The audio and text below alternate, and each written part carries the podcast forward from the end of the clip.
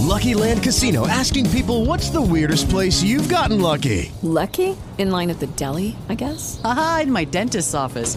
More than once, actually. Do I have to say? Yes, you do. In the car before my kids' PTA meeting. Really? Yes. Excuse me, what's the weirdest place you've gotten lucky? I never win and tell. Well, there you have it. You can get lucky anywhere playing at LuckyLandSlots.com. Play for free right now. Are you feeling lucky? No purchase necessary. Void where prohibited by law. 18 plus. Terms and conditions apply. See website for details. It is Ryan here, and I have a question for you. What do you do when you win?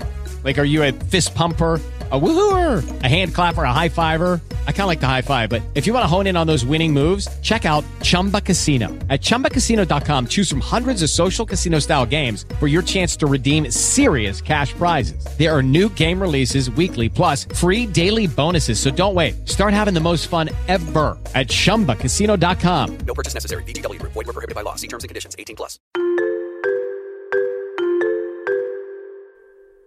Este fin de semana se ha publicado la última encuesta de GAT3 y por eso en las noticias de ABC hoy hablamos de los resultados que se desprenden de la misma. Este domingo se avanzaba una parte del barómetro, lo relativo a las elecciones municipales que se celebrarán el próximo mes de mayo y este lunes os contamos las estimaciones de voto de cara a las elecciones generales que se celebran a final de año. Por otro lado, os contamos cómo están avanzando las negociaciones del ministro Luis Escribá con respecto a la reforma de las pensiones.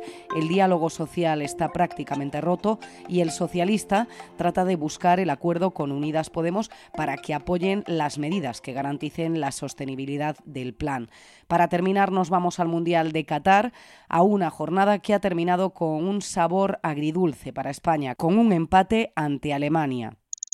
Queda un año para que se celebren las próximas elecciones generales a finales de 2023 y este lunes en ABC se publican los resultados del último barómetro de GAT3 que desvela cómo quedaría el escenario político si mañana se celebrasen los comicios. Pero este domingo adelantábamos el resultado del sondeo para otra de las citas electorales de este 2023, las municipales del próximo 28 de mayo. Según la encuesta de GAT3 para ABC, el Partido Popular estaría en condiciones de ganar las elecciones municipales al PSOE.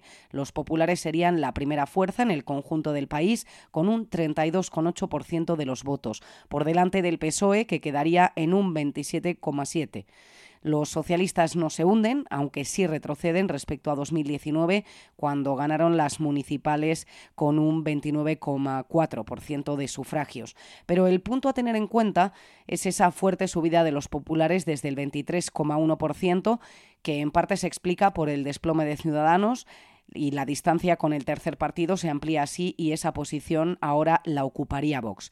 Y como decíamos, este lunes se publican los resultados de la encuesta que tienen en cuenta unas hipotéticas generales y de nuevo el Partido Popular ve mejorar sus resultados. Aunque podrás ver cifras más concretas en ABC y en abc.es, un pequeño adelanto. El ahora principal partido de la oposición tiene todas las papeletas para convertirse en el partido más votado, aunque se reduce la posibilidad de lograr mayoría absoluta con Vox.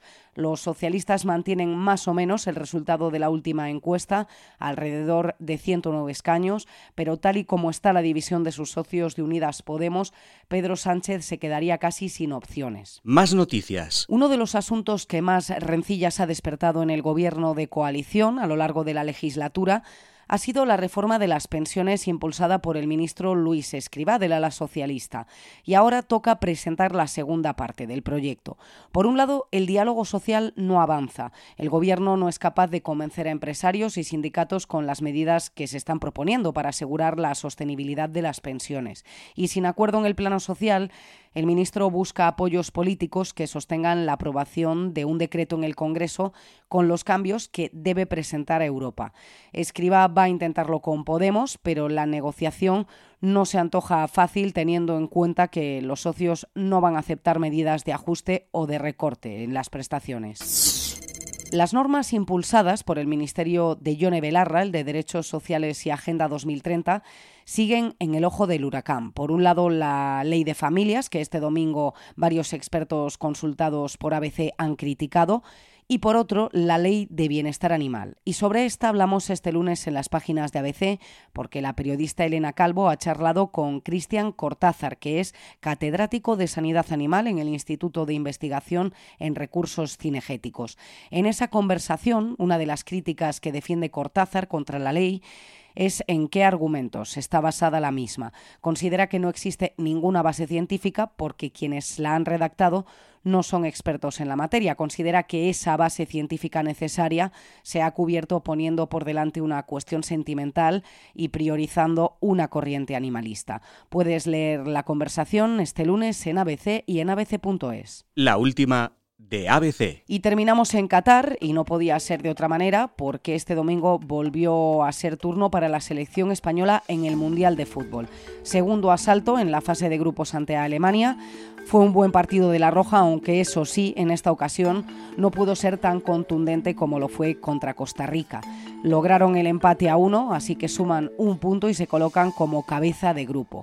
La clasificación de España para octavos de final no está asegurada, todo está abierto, aunque está en mejor posición que sus compañeros de grupo. La próxima cita para la Roja será el próximo jueves, día 1 de diciembre, ante Japón, último partido de la fase de grupos. Puedes escuchar cada día este boletín en abc.es y en iVoox, o también pedírselo a Alexa, Siri y al asistente de Google. Para más información, ABC.